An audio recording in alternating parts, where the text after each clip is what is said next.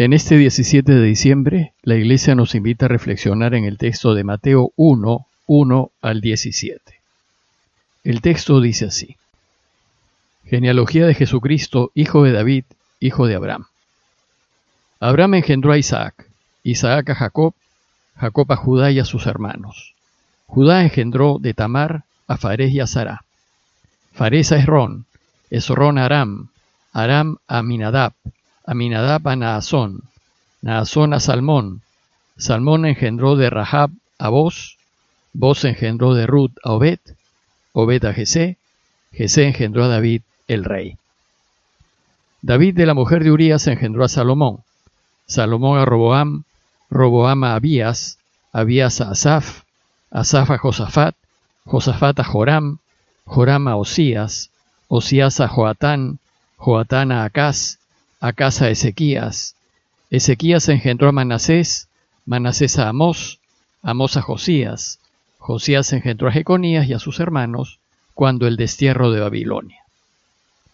Después del destierro de Babilonia, Jeconías engendró a Salatiel, Salatiel a Zorobabel, Zorobabel a Abiud, Abiud a Eliaquín, Eliaquín a Azor, Azor a Sadoc, Sadoc a Akim, Akim a Eliud, Eliud a Eleazar, Eleazar a Matam, Matán a Jacob, y Jacob engendró a José, el esposo de María, de la cual nació Jesús, llamado Cristo.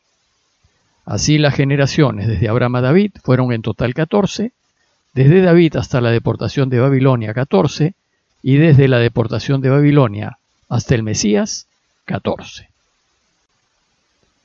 El día de hoy iniciamos los ocho días de preparación inmediata e intensa para la Navidad. Es un tiempo fuerte, privilegiado, con textos evangélicos que nos ubican dentro de los seis meses previos al nacimiento de Jesús, y que se suceden rápidamente para finalmente terminar en la celebración de Navidad. Y el texto de apertura de esta preparación especial, y a manera de un marco majestuoso, nos presenta hoy la genealogía de Jesús. Y que, aunque por ser solo una relación de nombres parece un relato frío y sin sentido, sin embargo, como veremos, está lleno de profundas enseñanzas teológicas. Una nota previa acerca de las genealogías. La palabra genealogía viene del griego genos, que significa generación, raza, familia, descendencia, pero también puede significar origen. Solo Lucas y Mateo nos presentan la genealogía de Jesús. Mateo lo hace al inicio de todo su evangelio y Lucas lo hace al inicio de su vida pública en el capítulo 3. En ambas genealogías de lo que se trata es de presentarnos a Jesús.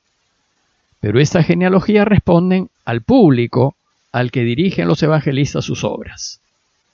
Lucas dirige su obra a los cristianos venidos del paganismo, y por tanto, la genealogía que nos presenta es más universal y se inicia en Adán de manera que así abarque a todos los pueblos de la humanidad.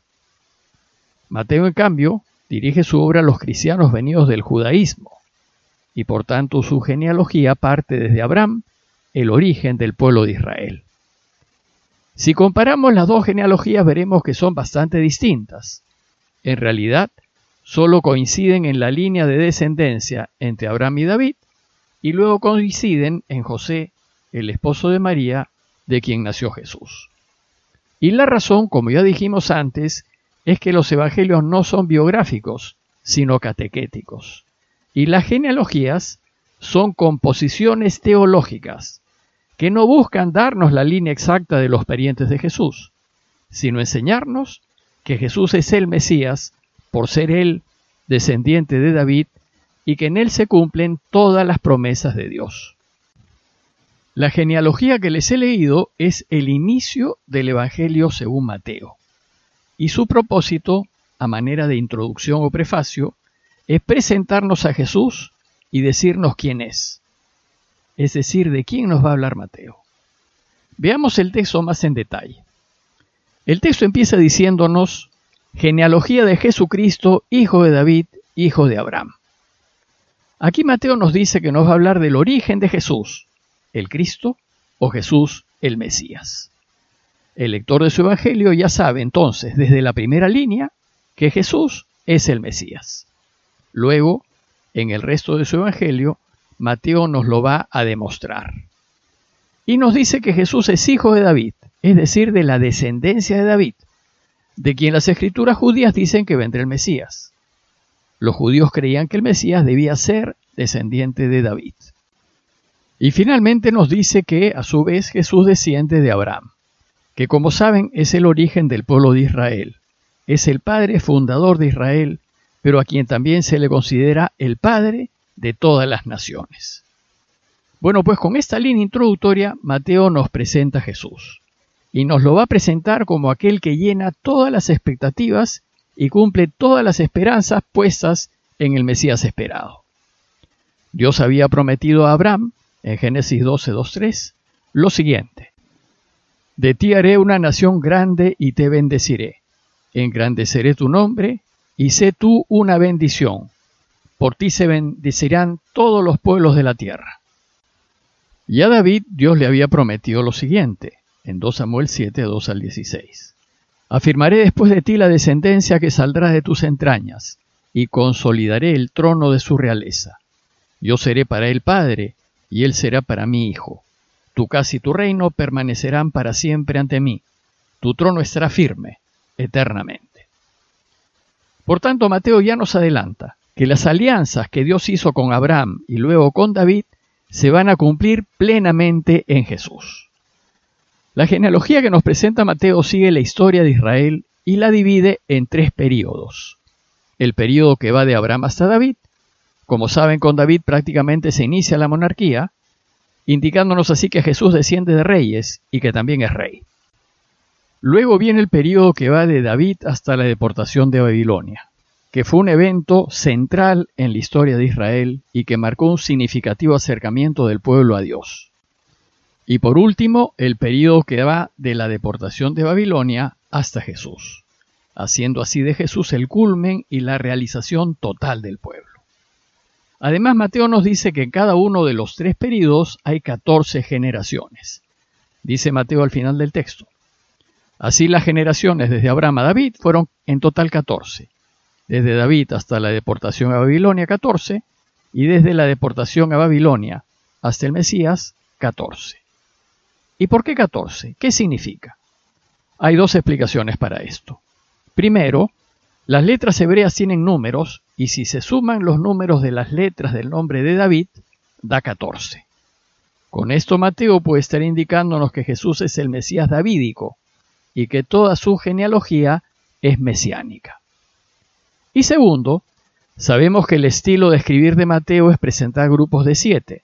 Por ejemplo, presenta siete parábolas, presenta siete ayes, y esto porque el siete es el número perfecto que simboliza la plenitud o la totalidad. Mateo pues puede estar entendiendo el pasado, hasta antes de Jesús, como seis veces siete. Y Jesús es el que inicia el séptimo siete, indicándonos así que en Jesús se realiza el cumplimiento total de la obra de Dios, poniendo fin a la era anterior de Israel e inaugurando una nueva historia, una nueva creación, la era del Mesías. Es de mencionar que en la lista genealógica de Mateo se encuentran cinco mujeres: Tamar, Rahab, Ruth, la mujer de Urías, Betsabé, y por último María, la madre de Jesús. Si bien es extraño que en las listas genealógicas se mencionen a mujeres, más extraño es que cuatro de ellas fueron de origen pagano. Con esto Mateo nos está enseñando que la pureza de la raza no es lo que cuenta, sino cómo Dios ha ido trabajando en la historia por medio de ellas. Pero además, en cuatro de ellas hay situaciones irregulares de pareja. Tamar era una viuda, no era de Judá, a quien su suegro la hizo madre de gemelos. Rahab era una prostituta cananea de Jericó que ocultó a espías israelitas.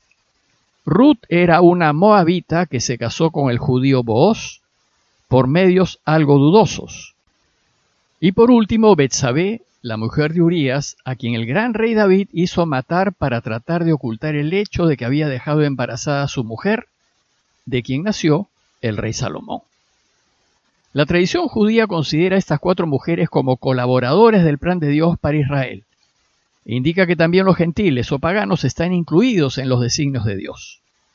Y otro dato importante es que la genealogía de Mateo termina diciéndonos que Jacob engendró a José, el esposo de María, de la cual nació Jesús llamado Cristo. También aquí María es un instrumento mediante el cual Dios realiza su obra de salvación. Y también que el Hijo de María nacerá de manera extraordinaria. Pero esta vez nacerá no por una situación irregular de pecado, sino por una intervención directa de Dios, que significará la liberación del pueblo y del mundo entero. El texto, pues, no dice que José engendró a Jesús. Lo que dice es que José fue esposo de María y de ella nació Jesús. En el siguiente pasaje Mateo nos dirá que de María Virgen y por obra del Espíritu Santo nacerá Jesús.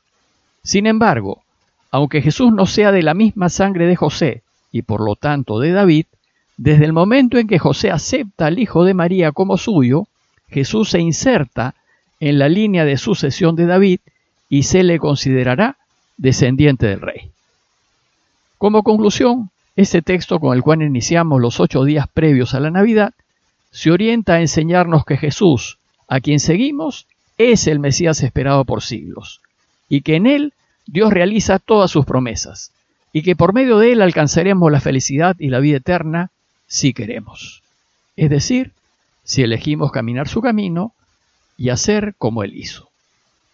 Pidámosle a Dios para que estos días previos a la Navidad los vivamos con la gozosa esperanza de saber que en Jesús, el Cristo, el Padre nos ha hablado de una vez para siempre, y de saber que solo en Él alcanzaremos la felicidad y la vida. Parroquia de Fátima, Miraflores, Lima.